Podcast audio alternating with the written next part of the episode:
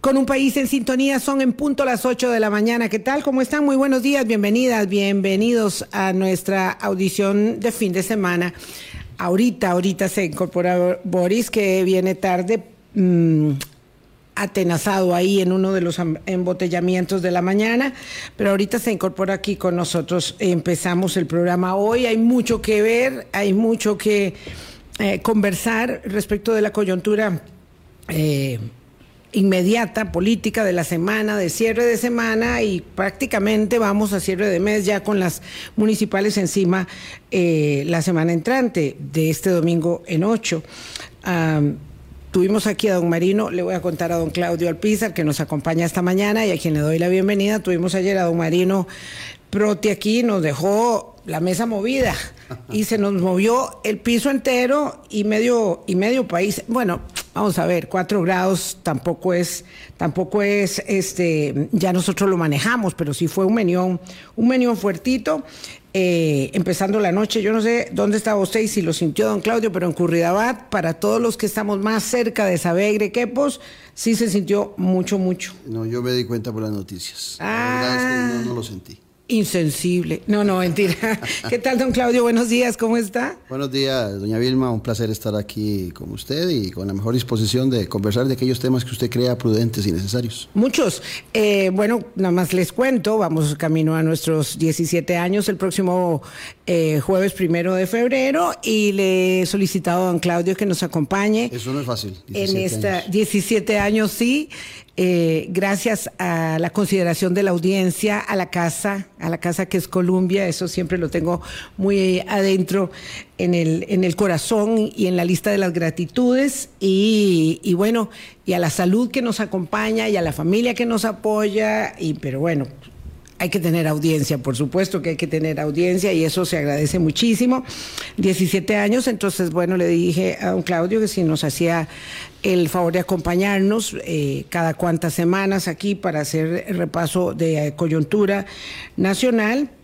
Y bueno, para mm, agregarlo, a unirlo a la lista de, personas que nos ayudan a, a, entender los acontecimientos que son muy complejos. Y a veces uno habla de política y cree que se, se, se, se reduce a, a la situación de la política partidaria, de la política legislativa, ¿verdad? Y la política pues es todo, lo, lo, sí. lo abraza todo. Estamos viendo un tema de política pública sanitaria que nos ha sorprendido muchísimo en estas horas. Hace tiempo que no teníamos una circunstancia fortuita como la que estamos viviendo. No sé qué tan fortuita será. Lo cierto es que no se pueden adelantar circunstancias. Era Tibás, Moravia y primero eh, aquí lo tengo anotado, eh, pues eran tres cantones. Creo que Coronado. Y, Goy, y, y, y, Goigochea, más bien, Tibás, Moravia, Goigochea. Luego nos avisan ayer que también Montes de Oca, partes de San José, en fin, se van agregando este, otros cantones. Y lo cierto es que esto es muy preocupante. La última vez que esto sucedió, hace ya bastantes años, eh, hubo en Cariari y en Belén una contaminación con hidrocarburos y luego se determinó que había una uh, gasolinera que estaba, eh, que tenía filtraciones, que no tenía los controles adecuados, esa gasolinera se cerró, hubo un evento muy, muy traumático, traumático como debe ser, no tener agua, no poder usar el agua para nada, para nada, como en este momento, y estar en una situación apenas de indagación de los acontecimientos, pero este es un tema evidentemente neurálgico de la política pública sanitaria, don Claudio. Sí, inclusive el día de ayer eh, hablaba con un amigo experto en estos temas que le preocupaba mucho eh, la lentitud y el accionar de acueductos y alcantarillados en un tema tan delicado. Y yo le hacía a él una referencia, porque él me decía que lo que le estaban prometiendo a la gente era cobrarle menos o no cobrarle en, en, el recibo, lo cual es cosa pequeña en relación a lo que representa en el tema de la salud un, un problema como este de, de, de líquidos no apropiados eh, mezclados con, la, con el agua. Y yo le hacía a él la referencia que eso era como que en el caso de Chernóbil le hubieran dicho a la gente de que no le iban a cobrar la energía nuclear eh, que necesitaban para, para, sus casas o para sus movimientos. Uh -huh. eh, creo que es un tema de salud pública muy, muy delicado, Vilma. Ya pasó ahí frente a la cámara don Boris Ramírez, dice Dani que le avise, y él, pero no, aquí, aquí lo, agregamos, respire profundo, hondo, no se preocupe. Vea, primero era Tibás Moravia y Goigochea, luego San José y Montes de Oca. Eh, no es el cantón completo de cada comunidad, sino sectores, ¿verdad? Y cada quien sabe ya dónde la está pasando complicado. Eh, pero sí, la verdad es que es muy preocupante y que le digan a uno que no le van a cobrar los tres días de agua, pues no, el tema, el tema es mucho más allá, ¿verdad? Porque primero ahorita no sabemos el origen, no sabemos del alcance, no sabemos, yo creo que no sabemos mucho, eso estaba diciendo a Boris que tendremos que, enfatizarlo mucho el lunes, porque tal vez ya se sepa algo más de lo que hasta ahora se conoce, pero una contaminación con hidrocarburos evidentemente, eh, aunque sea en pequeñas cantidades que se ha detectado, resulta ser un gran trastorno.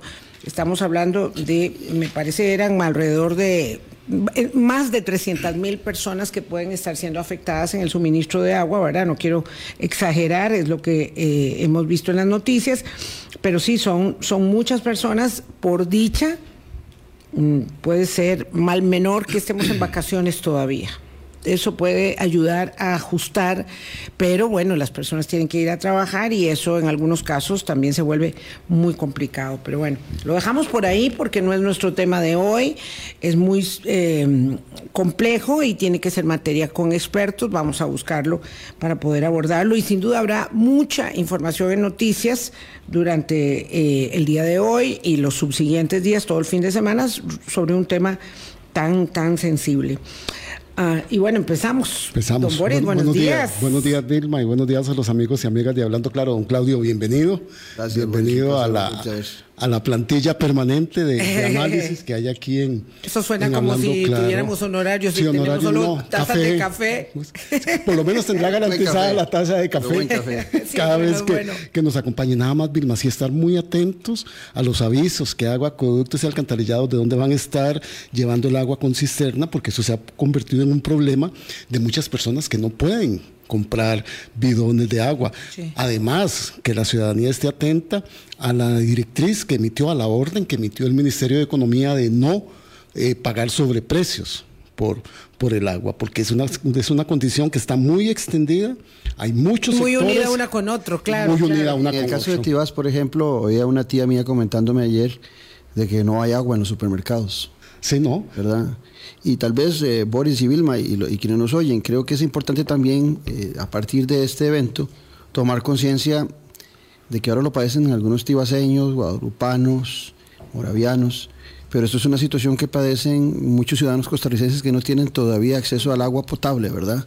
Nosotros partimos de la premisa de que abrimos el tubo y tomamos agua, pero eso en ciertas, en ciertas zonas del país todavía hay una tarea grande alrededor de, del desarrollo de la infraestructura para agua potable para todos los costarricenses. Y peor aún, que han ido bajándose los índices de calidad del agua. Exacto. Que es un tema muy grave, don Claudio, que, que lo recuerda. Me gusta esto que señala Claudio, porque el uso racional del recurso para los que tenemos el privilegio de tenerlo a mano todo el año, eh, conlleva ¿verdad? una dosis de responsabilidad, de asumir que no todo el mundo tiene agua todo el tiempo, ¿verdad?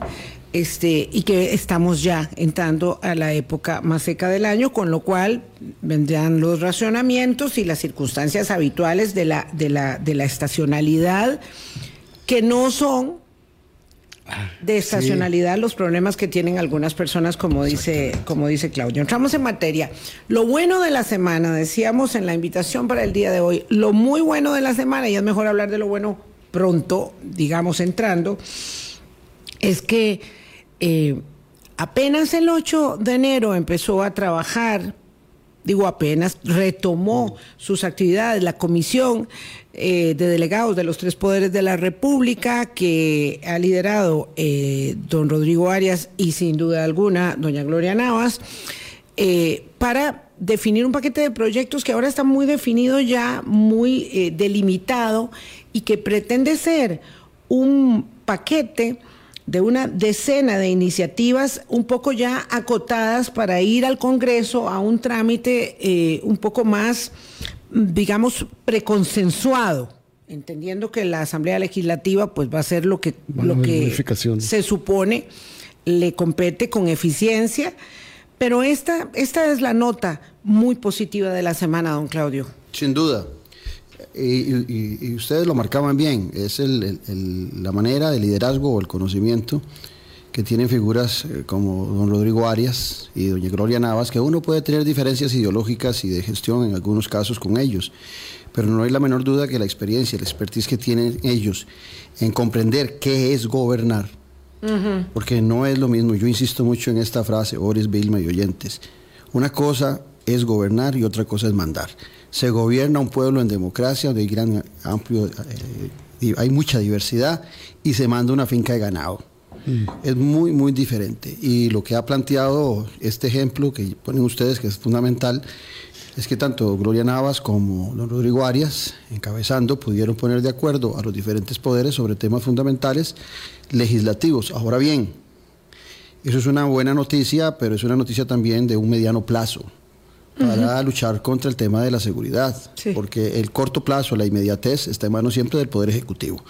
Entonces estas leyes vendrán a una discusión en donde los seis partidos representados con las diferencias internas que hay inclusive entre las fracciones, eh, pues eso marcará también unos tiempos que no son el golpe de tambor de aquellos que han querido, eh, desde el punto de vista comunicacional, endosarle al Poder eh, Legislativo, al Poder Judicial, responsabilidades que son propias del Ejecutivo. O sea, que cada poder, que cada eh, eh, barco aguante su vela y en este caso me parece que la Asamblea Legislativa está dando el primer paso y ojalá que, la velocidad eh, en la aprobación de estos proyectos, que no son, con todo respeto, las ocurrencias que inicialmente el Poder Ejecutivo había mandado, tratando de disimular el, poco tino que tiene para establecer una agenda legislativa. Don Claudio, aquí muy importante en lo que usted reseña también es que darle al, al crimen organizado una muestra de madurez de los poderes del Estado frente a la lucha. Las leyes no van a ser suficientes, son una parte de un componente, pero nos estábamos viendo muy mal con los tres poderes en diferencias, más provocado por el poder ejecutivo y los otros dos llamándolo a cuenta. Entonces, al menos ahí hay una ganancia. Yo diría que al crimen organizado las muestras de la madurez del sistema político costarricense le vienen un poco flojas, pero sí le tomo el argumento a Boris en el sentido, Claudio, eh, de que una señal de esta naturaleza, aunque sea, digamos, eh, muy empujada, bueno, quitémosle, aunque sea, empujada por la severidad de las circunstancias, sí es una muestra significativa y debe serlo para una ciudadanía que está ayuna de, mm, digamos, mayores signos de esperanza, de determinación en la lucha que solo esta semana, porque estamos hablando de un hecho relevante y positivo, también marca eh, el doloroso asesinato de un oficial de la fuerza pública joven, ¿verdad? Brian Josué Rivera, un muchacho joven, este, empezando su carrera defendiéndonos y que es una víctima. Su compañero está, está eh, en el hospital todavía, esperemos que se recupere pronto, pero bueno, esta es la realidad y por eso lo que usted decía del Poder Ejecutivo es tan importante. Miren, eh, yo tengo años, por no decir décadas, de tratar de que el ciudadano comprenda la diferencia que hay entre la gobernabilidad y la gobernanza. Y si hay un buen ejemplo para... Eh, poner en el tapete estos dos temas y mostrar las incapacidades que hay es el Poder Ejecutivo actual. La gobernabilidad es un asunto de capacidades políticas, como las que acaban de demostrar Gloria Navas y don Rodrigo Arias en, la gestión de poner de acuerdo los tres poderes de la República en una agenda importante en la Asamblea Legislativa.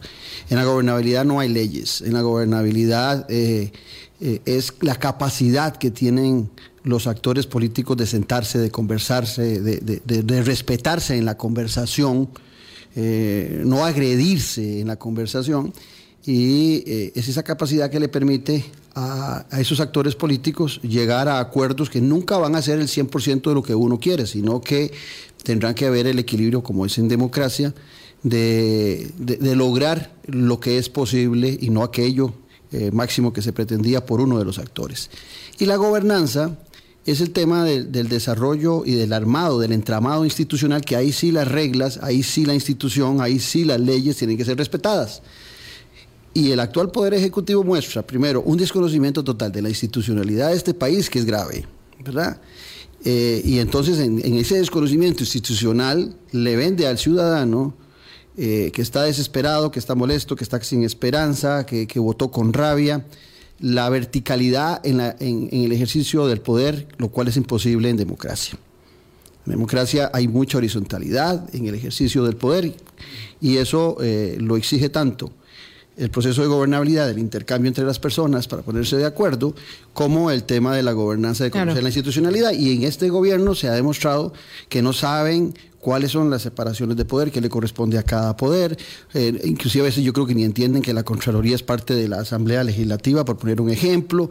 Eh, este, esto es un ejemplo gordo, sencillón, que todos deberíamos entender, pero que parece que el Poder Ejecutivo no lo comprende, a pesar de que hay actores como la ministra de la Presidencia, que ya tiene su ratito de estar en la política en este país. Entonces debería conocer muy bien el entramado institucional.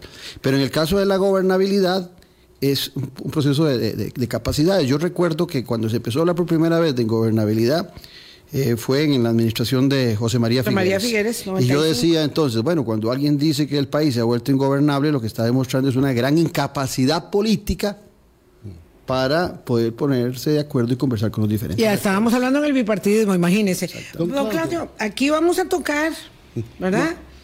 Eh, un tema que abarca tanto la dificultad, la limitación, la mm, disminución de capacidades para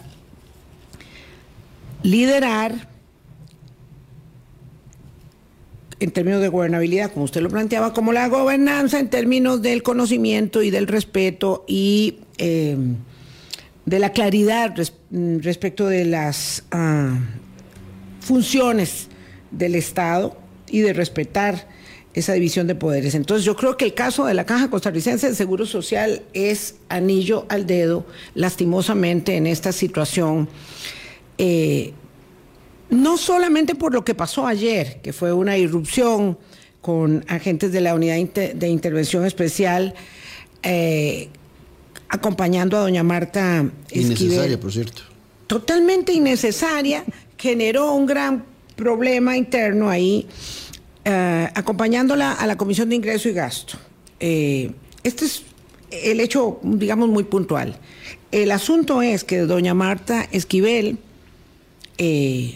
intentando de alguna manera, no sé si soslayar o retardar la eh, ordenanza de la Contraloría de reducir su salario, se va a consultarle esto a mi de plan. No sé, se hubieran puesto de acuerdo antes y, le preguntan, le mando a usted esa carta a don Claudio y usted me la contesta, o mejor usted me dice, Vilma, ni me mande la carta porque no le puedo ayudar. ¿Verdad? Entonces, Planificación le contesta, tengo que hacer esta larga elaboración para que Claudio nos pueda contestar. Le contesta, mire, yo no me puedo meter en esto porque la ley de empleo público dice que el salario suyo no es de mi competencia, pero ya que me pregunta, le voy a decir que hay que cumplir lo que dice la ley, hay que cumplir lo que le está diciendo la Contraloría, de paso averigüen administrativamente qué pasó, ¿verdad? Este, para que eso no se hiciera bien en la caja costarricense de Seguro Social. En fin, tras cuernos, palos. Entonces, eh, la señora va a la Asamblea Legislativa, no quiere hablar nada de cuándo va a devolver la plata y ahí es donde se arma la trifulca con los periodistas que le van preguntando dónde, cuándo va a devolver la plata. Pero no es porque los periodistas sean muy necios, es porque les toca preguntar, porque la gente quiere saber cuándo va a devolver toda la plata que debe devolver. Y aquí se arma un omelet, ¿verdad? Que desencadena entre otras diferencias más en esta puja enorme que tiene el presidente con la señora Contralora, que ya la personalizó en la figura de doña Marta Costa. ¿Cómo se come todo esto y por qué perdemos tanto tiempo? Que es lo que más me irrita en estas cosas. Lo primero, eh, veamos, la presencia de doña Marta Esquivel no requería esa protección, eh, porque si hay un edificio que inclusive la gente dice, que es un búnker que es imposible entrar en la Asamblea Legislativa y ahí están protegidos todos los invitados a la Asamblea Legislativa.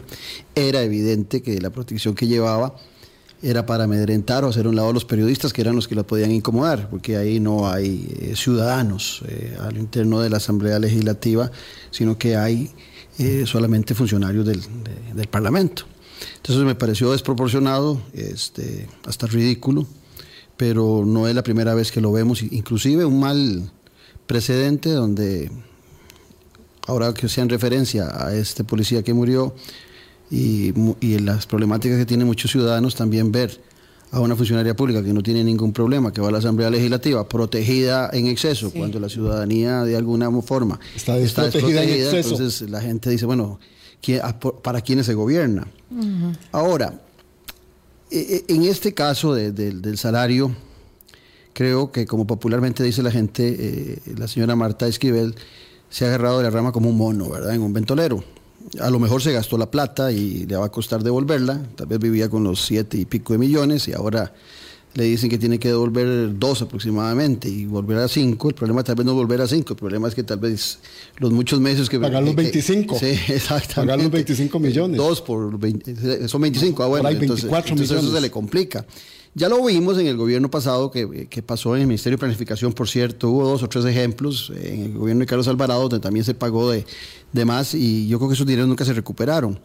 Pero en el caso particular de, doña Marta, es que es contradictorio primero el discurso que ella ha dado sobre, el tema de que la caja está quebrada, que la caja está en una situación eh, muy difícil y por, por otro lado ella se ha recetado o ha recibido una cantidad considerable de dinero que ahora se niega a devolver. Pero en lo que usted decía, Vilma, eh, el poder central es el ministro y el presidente. Pero también hay un poder ejecutivo descentralizado, que son las instituciones autónomas. Y hay representantes de las instituciones autónomas. Este papelón de doña Marta Esquivel, mandándole una nota de consulta al Ministerio de Planificación, se hubiera solucionado si es que ya va a algunos consejos de gobierno, doña Marta Esquivel, o con una llamada telefónica y preguntarle a la ministra de Planificación si es cierto o no, y no hacer el papelón donde inclusive exhibe con la resolución que sale la, el Ministerio de Planificación en relación a esto, exhibe la descoordinación, descoordinación y la poca comunicación que hay entre los actores del Poder Ejecutivo. Don Claudio, verás que yo quisiera retomar ahí algo que usted dijo y sumarlo a esto de Vilma, que al parecer ellos desconocen el manejo institucional del país. Yo tengo la impresión de que lo conocen y más bien lo usan para lanzar estos cachiflines, porque realmente el tema de fondo, además de que doña Marta debe devolver el dinero porque así lo establece la ley, es el tema de lo que se discutió en la Comisión de Ingreso y Gasto Público, que si ella permitió y que si ella participó o si ella motivó el maquillaje de los estudios actuariales para paralizar la construcción de obra pública en salud. Entonces, los temas grandes no se están discutiendo porque entonces ahora la gente discute que por qué entró con alguien armado. Nosotros estamos en eso, sí. Sí, también. Tienes razón. Sí, sí. Y no lo de fondo. Porque yo quise ver la comparecencia. Ayer estuve haciendo otras cosas, entonces Vilma me avisó. Entonces escuché la comparecencia para ver qué había motivado que ella pidiera esa protección porque fue que llegó para sacarla, no para ingresarla. Y entonces eso era lo que se estaba discutiendo en la comisión y de eso no se habla. Ustedes los, periodistas son muy incisivos y sobre todo los que son reporteros que están en el lugar de los hechos, pues esa es su función. Eh, si ella fue, porque en varias preguntas no quiso contestar, eso se vale, digamos, en, un, en alguien que llegue a la Asamblea Legislativa, que no sea funcionario público, que haya un juicio alrededor de eso y quiera limitarse, pero un funcionario público está obligado a dar siempre. Y el jerarca más. Siempre a dar respuesta a las preguntas que se le hagan mientras esté en el ejercicio de la función. Y ella como presidenta ejecutiva estaba obligada ayer a contestar todas las preguntas y aclararlas. Ella se niega. Pero aquí hay un elemento que yo creo que es básico. Me temo, me temo que hay mucha gente que está en el poder ejecutivo que llegó al Poder Ejecutivo porque estaba desempleada o porque ocupaba llegar al Poder Ejecutivo. Y el momento en que el presidente de la República, que esto es un tema viejo, sin equipo, sin plan, eh, gana de chiripa o porque el candidato eh, al que se enfrenta está muy cuestionado, eh, cuando llega hace un concurso de antecedentes. entonces muchos llegan a ser ministros o ser presidentes ejecutivos, a juntas directivas, hasta diputados hay casos, viendo al presidente no como un líder político, no como eh, un socio político, sino viéndolo como el gamonal de la finca. El presidente desconoce totalmente. Yo no creo que el presidente, tal vez en otros casos, como vos lo decís, sí se pueda estar generando porque hay gente que conoce, como el caso de Natalia Díaz, que debería conocerlo. De la misma doña Marta. Esquivel. Sí. Bueno, Marta Esquivel, que es abogada, no debería estar en estos cuestionamientos y consultándole al Mideplan cuando ella puede interpretar perfectamente por sus conocimientos, habiendo sido magistrada suplente, temas legales y legislativos. Pero lo que voy es que el presidente de la República, esa es mi tesis, exige a sus subalternos cosas que son imposibles de cumplir o que llevan un largo trámite. Y el presidente de la República los lleva al filo, a cometer errores e ilegalidades. Cuando las cometen, el presidente echa para atrás y los deja solos en un limbo, haciéndose responsables de esos errores que él promovió. Por eso es la diferencia sustancial que encontramos en la gestión que estaba haciendo Álvaro Ramos en la Caja Costarricense de Seguro Social, que su conocimiento del tema de la Caja Costarricense de Seguro Social, que es un tema de toda su vida, eh, y sabiendo cómo se maneja la hacienda pública, no estuvo de acuerdo en hacerle caso al presidente de la República en hacer ilegalidades.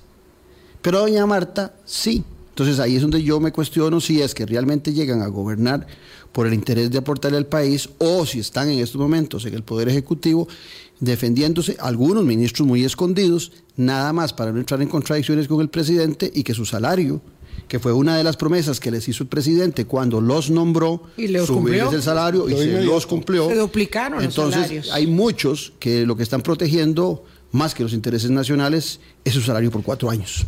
Qué pena, 8.25 de la mañana. Vamos a una pausa. Alguien pregunta aquí, José Pablo, que es un muchacho, dice que por qué en vez de estar perdiendo nosotros el tiempo hablando de institucionalidad, que eso solo sirve para la autonomía y la ejecución de los presupuestos a gusto y discreción de las instituciones, no hablamos de lo que a la gente le interesa, porque estamos atacando nada más.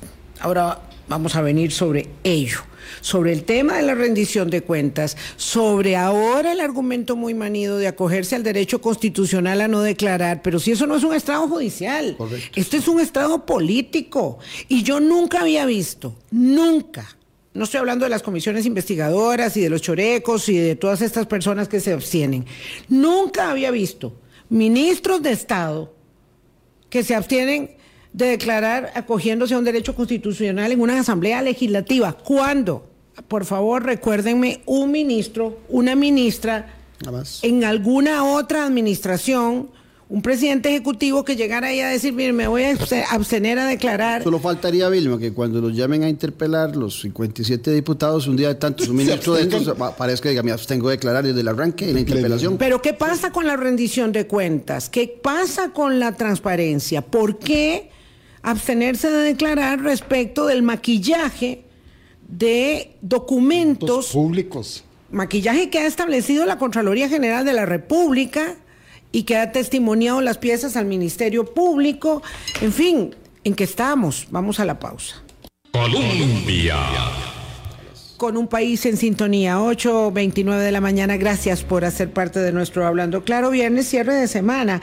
Para mantener el hilo en el reglón, don Claudio, nunca eh, hemos conocido ministro de Estado, presidente ejecutivo, que llegue a la Asamblea Legislativa, a una comisión permanente. O presidentes de la que República. Se le indaga, o presidentes de la República también. Compareció, no sé, me acuerdo eh, de Luis Guillermo Solís, me acuerdo de don Carlos Alvarado, me parece recordar don Oscar Arias, no me acuerdo si en su primer mandato, a doña Laura no la recuerdo, pero bueno, el punto es que un funcionario de Estado, un servidor público, no puede ir a acogerse al derecho constitucional a declarar en una comisión legislativa respecto de la rendición de cuentas de su gestión. Hay, un tema ahí que, es de doble vía. E, en eso que dice usted estoy totalmente de acuerdo. O sea, es diferente, por ejemplo, para aquellos que estén confundiendo en estos momentos, que nos estén oyendo, no es lo mismo que llegue Marta Acosta, presidenta ejecutiva de la Cámara. No, Marta Esquivel. Eh, Esquivel, perdón. Se, me enredó igual que se le enredó a, un abogado muy popular ahí en, su, en su audio.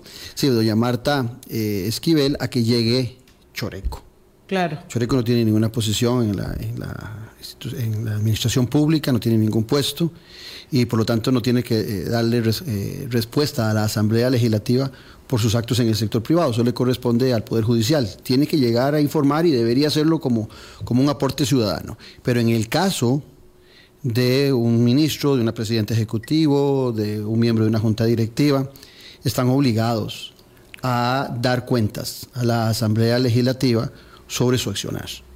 Eh, una cosa es si ya no es ministro, si renunció, si ya no es miembro de la Junta Directiva, pero mientras esté en el ejercicio de su función, está totalmente obligado a decirle a los costarricenses cómo ha sido su gestión y cuáles son los problemas y aclarar los cuestionamientos. Que la Asamblea Legislativa y el Parlamento, ese es el otro tema, es un show, bueno, también en honor a la verdad, me parece que en muchas ocasiones eh, algunos diputados llegan eh, con la información básica que les dan los medios de comunicación. Sí, les falta un poquito de estudio. pero eso ha sido siempre. Sí, siempre, siempre. Y les falta investigación. Sí. Y entonces de repente en una comisión que es muy mediática, ese par de minutitos, esos cinco minutitos que tienen para interpelar, de oro. son de oro para salir en los medios de comunicación y para ser reconocidos. Porque en honor a la verdad, si hacemos una encuesta entre los ciudadanos, eh, a qué diputados conoce, seguramente van a salir los que históricamente tienen una larga vida eh, profesional y que por eso se hicieron reconocidos, pero hay varios diputados que son eh, a estas alturas, casi dos años, ilustres desconocidos para la población. Entonces ahí es el, tema que a mí también me preocupa, ¿verdad? Como hay, hay diputados que demuestran habilidad también, ¿verdad? Este, este muchacho Ariel eh, Robles. Robles, el de Frente Amplio, a mí me parece que que, demuestra mucha habilidad en sus mm, preguntas porque en muchas ocasiones eh, hace preguntas que parecen inocentes y el, y el entrevistado contesta y a la hora de contestar eh, le permite a él hacer una. Y las preguntas inocentes es porque se ha estudiado. Exactamente. Entonces, ahí hay un problema, pero eh, al final de cuentas, cuando llegas y tenés un poder ejecutivo que no que dice ser transparente, que dice que lucha contra la corrupción y cuando quiere llegar o cuando está obligado a llegar a dar cuentas sobre sus actos, se niegan a hacerlo, e, es, algo que uno no comprende. O sea, hay una contradicción entre lo que se dice, pero, pero a mí no me sorprende. Vamos a ver, este Poder Ejecutivo todavía mantiene eh, el presidente Chávez alguna popularidad. Y alguna gente parte de que la popularidad es sinónimo de buen gobierno. Para Claudio Alpizar, y lo digo que soy yo el que pienso así, yo tengo noción de los gobiernos clarita desde que me gustaba la política y que ya tenía cierta edad, desde Daniel Oduber a la fecha. Y para mí en esos 50 años este es el gobierno desde el punto de vista de gestión política más malo que hemos tenido. Es el peor gobierno. Algunos que nos están oyendo dirán, ese tipo no sabe nada, este es el mejor gobierno de los últimos 50 años o 30 años, como dicen algunos. Para mí desde el punto de vista de la gestión de gobernabilidad es el peor gobierno que hemos tenido. No conoce la institucionalidad, no quiere conversar con los diferentes actores y entonces por eso no tiene resultados. La gente está evaluando dentro de su rabia y lo pone como muy popular. Pero vamos a ver, Bad Bunny es el más popular de los cantantes. Y para mí, para muchos, es, el, peor de los cantantes. Entonces, la popularidad no te hace ser bueno o ser excelente en tu gestión. Es solamente eso, popularidad. Entonces es un gobierno que está concentrado en la popularidad y ese tipo de actos que llevan a la Asamblea Legislativa, ese tipo de actos de los miércoles en el show acostumbrado de todos los miércoles, es parte de una estrategia donde la vanidad del presidente de la República lo hace luchar por mantenerse en el top de los presidentes. Ya no es eh, de los más populares en América Latina, pero sigue siendo el mejor evaluado según Sid Gallup en los últimos días, según Sid Gallup, que tengo algunas dudas yo sobre algunos de sus resultados, pero este, resulta que es el más popular de los últimos gobernantes en Costa Rica. Pero yo le pregunto a los ciudadanos, Vilma, cuando, eh, ok, no, no están permitiendo que los interpelen, no están dándole cuentas a los ciudadanos en la Asamblea Legislativa. Bueno, yo le pregunto a los ciudadanos, los que nos están oyendo, ¿En cuánto les ha cambiado la vida durante estos dos años? Está la mejor situación eh, económica, eh, hay, empleo, eh, los artículos de básicos para, para sostenerse lo siente el ciudadano que son más accesibles, que vive mejor. Yo estoy seguro que me van a decir que no. Ahora, el gobierno lo que ha hecho dentro del marco de esa popularidad es decir problemas heredados. Ojo, ojo, se heredan problemas Pero quien llega a gobernar y no conoce cuáles son los gobiernos de un país es un irresponsable, porque cuando propone su nombre debe estudiar los problemas nacionales. Pero también se heredan grandes beneficios. cuando, cuando se inaugura, eh, cuando se inaugura la, galera y cuando se inaugura este, alguna circunvalación, eh, algunos creen que eso es del presidente, eso son obras que vienen de hace rato, que se hicieron con la misma tramitología que el presidente de la República se niega a hacer hoy ante la Contraloría General de la República. Ahí va mi punto, don Claudio, para entrar en lo de la, Contraloría. Los temas que ha señalado la señora Contralora son muy gruesos. Entonces, no debemos perdernos en si se va a transmitir por las redes de presidencia o de la Contraloría, sino son los temas señalados por ella. Eso es lo importante por la institución. Claro, porque vamos a, eh, hemos escuchado muchas veces, ¿verdad?, a la, jefa de la fracción oficialista diciendo que la Contraloría no quiere que se haga ciudad gobierno ni quiere que se pongan los escáneres. Los escáneres. Y puesto de esa manera, con una, mm, digamos, con un reduccionismo y un gran simplismo, entonces la gente dice, sí, qué barbaridad, es que no se puede, no, no puede ser posible que la Contraloría quiera que se le sigan pagando que ahí ayuda mucho el presidente en los miércoles, ¿verdad? Con las preguntas montadas. Cada vez la gente debe tener más claro que las preguntas están hechas a la carta. aquí, Entonces, aquí es una emisora deportiva. Sí. Son centros a la olla, dicen en fútbol, ¿verdad? Bueno, entonces. Vilma, no todos los colegas. Hay, no, hay excepciones todos los miércoles. mayoría. Hay unas pequeñas excepciones de los que todavía siguen yendo, que son muy valientes Dos. Dos. Pero los demás les dan la pregunta a la carta. Entonces, pregúnteme sobre tal cosa para yo responderle sobre la otra. Entonces, este tema de la Contraloría, que me parece de verdad deleznable, donde la emprende contra la Contralora, luego la emprende contra las mujeres connotadas del país que tienen la determinación de sumarse por encima de sus diferencias con la Contralora, porque todas han señalado que tuvieron diferencias con su Contralora Muchas han sido señaladas. la mayoría de ellas, ¿verdad? Se suman a un manifiesto para decir, miren, tengamos más respeto a la hora de tratarnos y de manejar las formas que en política, don Claudio, son el fondo, ¿verdad? Y no es cierto que la Contraloría sea un ente ¿verdad? Ahí le contesto a uno que está muy, muy vociferante solo. Eh, sea un ente de liberación nacional. Ayer oí uno que dijo que no, que era un brazo del PAC, pero por favor. Si la, la Contraloría siempre ha tenido la particularidad de estorbarle a todo el mundo. Esta Contralora en su elección y en su, y, en su reelección fue dentro del marco del multipartidismo que fue electa. sí. Bueno, pues entonces, este dime que te diré, instala el tema de que la Contraloría no quiere que se haga ciudad de gobierno para seguirle pagando unos alquileres a una, persona, a una persona o a varias personas que serán de varios orígenes políticos, no solo de liberación, y que ahí es donde está el asunto de doña Marta. No, es que la Contraloría dice que se haga la ciudad de gobierno como se tiene que hacer, no por contrato privado, no de entre usted y yo una, una llave en mano, sino por licitación pública, porque es un edificio gigante, son muchos recursos y el empaste queda ahí si no se hace bien. Con los escáneres, nada más y nada menos que manos sucias manejando la adquisición de ese negociado. Entonces, eso, como dice Boris, es el fondo de la cuestión es que el ciudadano, vamos a ver, ser ciudadano no por cumplir 18 años. Eso es, eso es que usted asume responsabilidades y derechos. Pero ser ciudadano requiere estudiar, prepararse, analizar con profundidad los temas nacionales y no, no verlos desde encimita, ¿verdad? Yo, siempre pongo aquella famosa premisa que usaban los griegos de que habían ciudadanos y habían ideotas, ¿verdad? Eh, entonces los ciudadanos eran los que se preocupaban por su comunidad y los ideotas andaban más preocupados, e ideotas con E, Sí, y de otras. Esos andaban más preocupados por sus particularidades y poco les importaba qué sucedía en la sociedad. Bueno, yo siento que algunos parten de esa premisa eh, y son ideotas eh, y no ciudadanos. El, verdadero ciudadano se informa.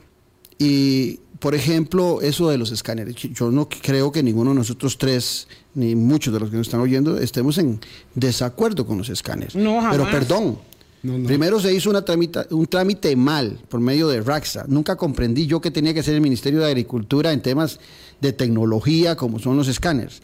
Y aparte de eso, lo más delicado es que habían grandes dudas de gente que estaba licitando e interesada en desarrollar los escáneres ligadas o cuestionadas en estos momentos por sus relaciones con el narcotráfico. Entonces era, era muy posible, la Contraloría para eso, porque era muy posible que los, los mismos que exportan droga iban a cuidar los escáneres. Entonces, esa duda... Los escáneres y los patios. Exactamente. Donde iban a estar los contenedores. Los patios. Entonces, ahí es la duda de la Contraloría. Y en el tema de la ciudad-gobierno, bueno, yo creo que este, este eh, gobierno actual, si sigue creyendo que puede imponer las obras públicas, no le va a heredar absolutamente nada al próximo gobernante, como si le, heredaron a él el tema de la garera, el tema de la circunvalación y algunas otras obras que todavía están pendientes. Porque si no comprende cuál es la gobernanza y si no le gusta, pues ni modo, o sea, cuando alguien propone su nombre y llega a gobernar, tiene que saber que hay instrumentos de vuelo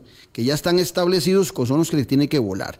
Y que si quiere transformarlos, tiene que hacer una tramitología ante la Asamblea Legislativa o una reforma administrativa en el Poder Ejecutivo para agilizar los temas. Pero si no, tiene que cumplir con la ley, Vilma, Boris.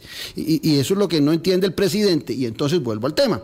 El ciudadano, dentro de un marco de desconocimiento, olvidando que está en una institucionalidad que es la más sólida, junto con la de Uruguay, de América Latina, si no comprende eso, es que no comprende ni valora la democracia. Y entonces empieza a pedir una verticalidad que es muy peligrosa, porque esa verticalidad que exige el Poder Ejecutivo actual es un laissez-faire, déjeme dejar hacer, dejar pasar, y que no haya nadie que controle. Bueno, si no hay controles, habiendo controles, hemos visto tantos temas diamantes, cochinillas y demás.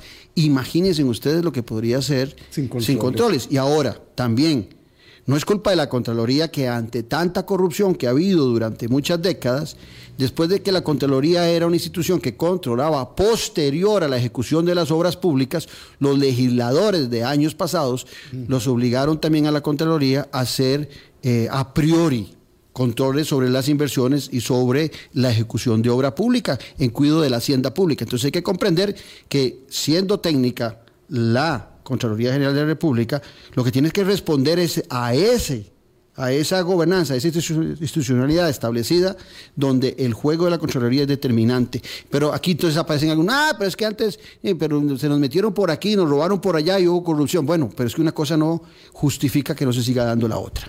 Vamos a hacer una pausa, don Claudio 843. Ah, el sistema de pesos y contrapesos de la democracia, sí, hace las cosas más complejas, sí, las hace más lentas. Pero es que si no es en democracia, tiene que ser en dictadura. Digo, no hay otra. No hay otra, ¿verdad? 8.44, ya venimos. Colombia. Quedan 10 minutos con don Claudio Alpizar. Ah, la mm, Fiscalía General de la República, dicho sea de paso, en medio de todo este eh, mm, enjambre de mm, distractores que tenemos, desestimó eh, una denuncia que hizo el presidente de la República y el ministro de Comunicación contra el diario La Nación, porque mm, eh, el Ejecutivo consideró que había habido delitos por captura indebida de manifestaciones verbales y uso indebido de correspondencia que violaba la intimidad. Esto tiene que ver con los audios de doña Patricia Navarro.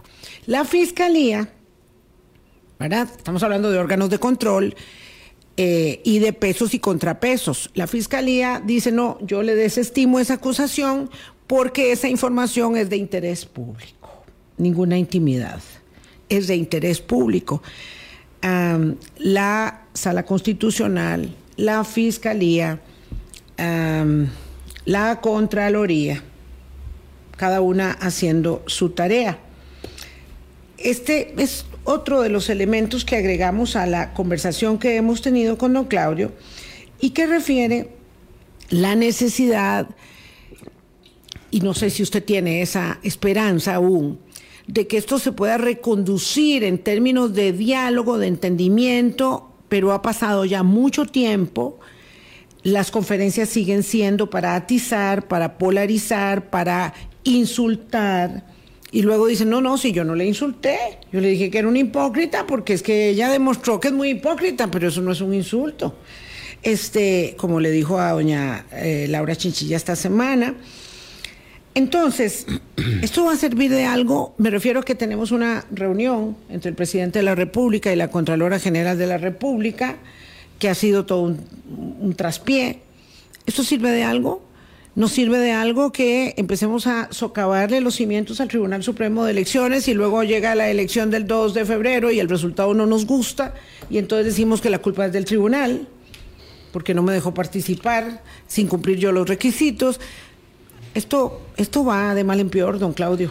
No va a cambiar en absoluto. No, no va a cambiar. No va a cambiar en absoluto porque, le repito, eh, tenemos un presidente que lo que le interesa es ver su popularidad.